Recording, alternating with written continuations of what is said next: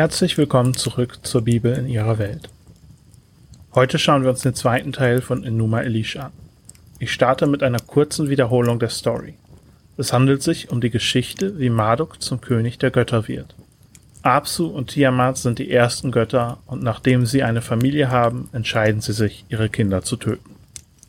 Die Götter töten zuerst Apsu, können sich dann aber nicht gegen Tiamat durchsetzen. Marduk verspricht, dass er Tiamat tötet, wenn er zum König der Götter gemacht wird. Er besiegt Tiamat und baut aus ihr die Welt. Danach tötet er den Verräter Kingu und schafft aus seinem Blut die Menschen, damit sie den Göttern ihre Arbeit abnehmen. Alles wieder parat? Super. Jetzt machen wir weiter mit der Frage, was wir aus dieser Story im Vergleich zur Bibel lernen können. Es gibt da einiges an Unterschieden und Gemeinsamkeiten. Es macht aber Sinn, sich auf Gott zu konzentrieren. Oder halt auf die Götter. Denn das ist mal der erste große Unterschied zwischen der Bibel und praktisch allen Religionen um Israel drumherum. Die Bibel redet sehr eindeutig nur von einem Gott. Praktisch jede andere Religion drumherum glaubt an viele Götter. Wir sollten uns einmal anschauen, was das heißt, denn es macht einen riesigen Unterschied im Weltbild. Wie funktioniert das also mit dem Polytheismus? Das erste, was man dazu sagen muss, ist, dass er in der Antike oft ein offenes System war. Das bedeutet, dass die Leute nicht etwa an drei Götter oder an zwölf Götter geglaubt haben oder auch was für immer für eine Zahl, sondern dass es potenziell unendlich viele Götter gab. Es gab die Götter, die man kannte, und dann gibt es halt noch andere an anderen Orten. Das heißt auch, dass wenn Mose zu Pharao geht und ihm sagt, der Gott der Israeliten hätte gesagt, dass die Ägypter die Söhne Israels ziehen lassen sollen, dann hat Pharao wohl durchaus geglaubt, dass es da einen Gott gibt, der sich das wünscht. Aber Pharao war ja Pharao. Und Ägypten hat seine eigenen Götter. Warum sollte er da auf das Verlangen von irgendeiner Gottheit, von der er noch nie gehört hat, hören und die Israeliten ziehen lassen? Dasselbe gilt für Jona, der nach Ninive geht. Er erzählt, dass der Gott Israels plant, die Stadt zu zerstören. Nur in diesem Fall haben die Leute scheinbar besser zugehört. Und damit kommen wir schon zu einem weiteren Unterschied. Die Götter in polytheistischen Religionen sind oft recht begrenzt. Sie sind eigentlich uns Menschen ähnlicher als dem Gott in monotheistischen Religionen. Sie können beispielsweise sterben, so wie Tiamat und Kingu in dieser Geschichte. Der Gott der Bibel kann das gar nicht. Deswegen kennen sie auch Angst und Unsicherheit. Sie zittern ja ganz schön, als Tiamat mit ihrer Armee kommt. Sie sind deswegen auch nicht allmächtig. Das sollte ja eigentlich klar sein, denn was passiert, wenn sich zwei allmächtige Götter einmal nicht einig sind? Sie haben zwar einen Götterkönig, aber auch der trifft wichtige Entscheidungen nicht alleine. Es gibt einen Götterrat, der sowas entscheidet. Zum Beispiel entscheiden sie sich, die Flut zu schicken, als die Götter wegen der vielen Menschen keine Ruhe mehr finden können. Die Götter haben auch oft einen Wohnsitz, wie zum Beispiel Marduk in Babylon. Sie sind also nicht allgegenwärtig. Und oft interessiert sie auch nicht so sehr, was weit entfernt von ihnen stattfindet. Ihr Einfluss breitet sich aus wie der eines Königreichs. Um genau zu sein, breitet er sich oft mit dem Königreich aus. Also mit dem Wachstum der Stadt Babylon wächst auch der Einflussbereich Marduks. Auch allwissend sind diese Götter für gewöhnlich nicht. Sie können sich deswegen irren oder getäuscht werden. Sie können Fehler machen. Sie haben also bestimmte Grenzen. Sie haben auch Aufgaben, eine bestimmte Rolle zu spielen. Ihre Hauptaufgabe ist es, die Ordnung im Universum aufrechtzuerhalten und zu verhindern, dass das Chaos hereinbricht. In dieser Geschichte steht Tiamat für das Chaos. Deswegen sind auch die Menschen da. Sie dienen den Göttern, indem sie sie füttern und sich im Allgemeinen um die Götter kümmern. Sie tun das, damit sich die Götter darauf konzentrieren können, die Ordnung im Universum aufrechtzuerhalten. Das ist die kleine Rolle, die die Menschen im System spielen. Deswegen wurde auch oft vermutet, wenn eine Katastrophe passiert, dass die Opfer der Götter vernachlässigt worden sind. Um das Universum in Ordnung zu halten, ist es beispielsweise wichtig, dass die Götter Gerechtigkeit aufrechterhalten. Das haben sie dann auch vom König verlangt. Das ist ein Teil der Spielregeln, nach denen das Universum funktioniert. Um diese Thematik dreht sich zum Beispiel auch das Buch Hiob, das wir uns gerade in unserer anderen Serie ansehen. Es gibt also eine Art System, in dem die Götter arbeiten müssen. Sie können dieses System auch nicht ändern. Aber innerhalb des Systems haben sie große Macht. Es gab in der Geschichte diese Schicksalstafeln, mit dessen Hilfe sie die Schicksale einzelner Leute und Götter bestimmen können. Das ist dann also die Aufgabe und Funktion, die jemand im System hat. Also der eine ist König, der andere ist vielleicht Priester und du, du bist Bauer oder Sklave. Man kann sich die Götter so ähnlich vorstellen wie heute die Leiter eines großen Wirtschaftsunternehmens.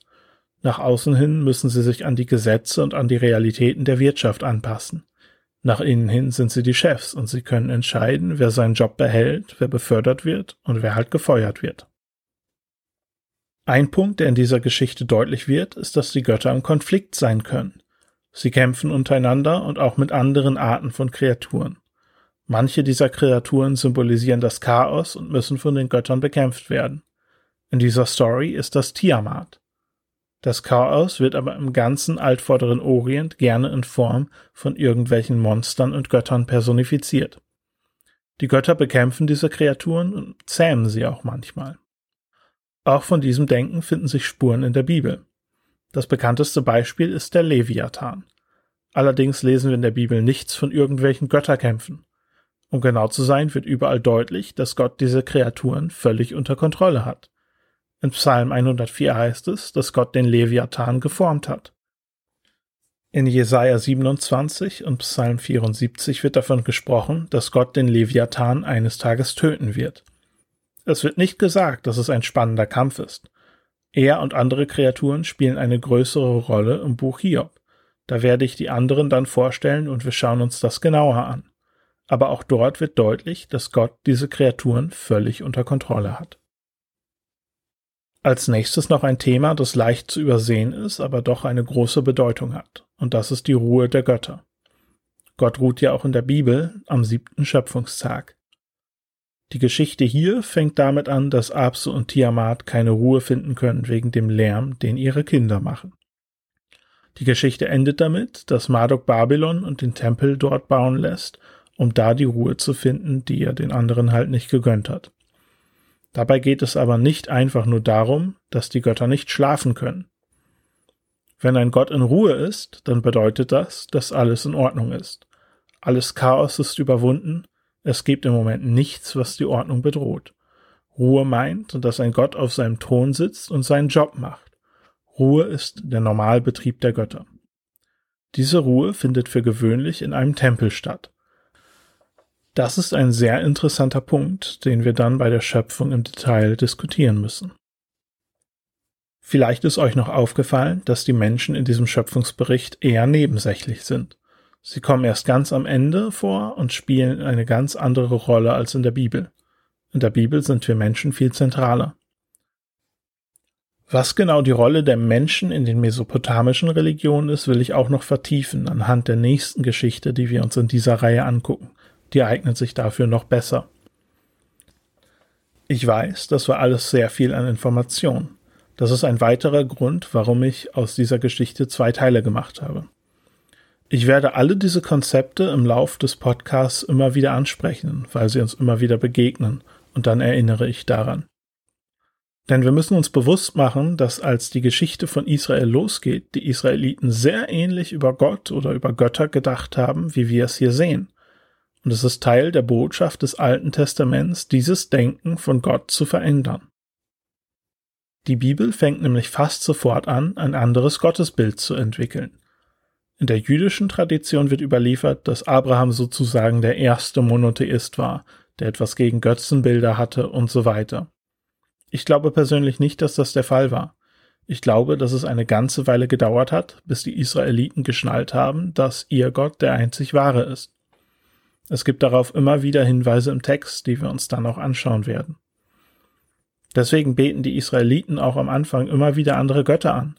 Sie machen das ja nicht einfach nur aus Spaß oder um ihren Gott zu ärgern.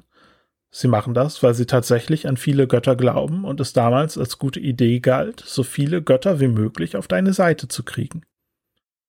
Und so haben die Israeliten nur Stück für Stück gelernt, dass es nur einen Gott gibt.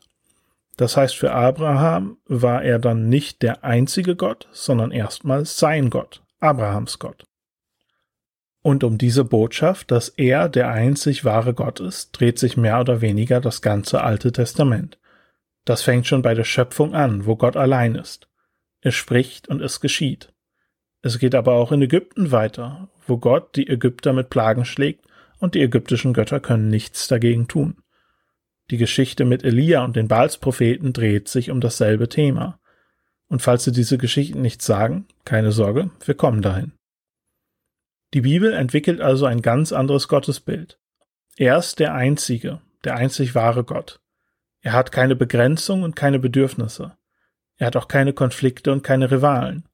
Wenn das Chaos hereinbricht, dann passiert es nicht, weil er überfordert ist, sondern weil er es aus irgendeinem Grund erlaubt. Es gibt auch keine kosmischen Prinzipien, an die er gebunden ist.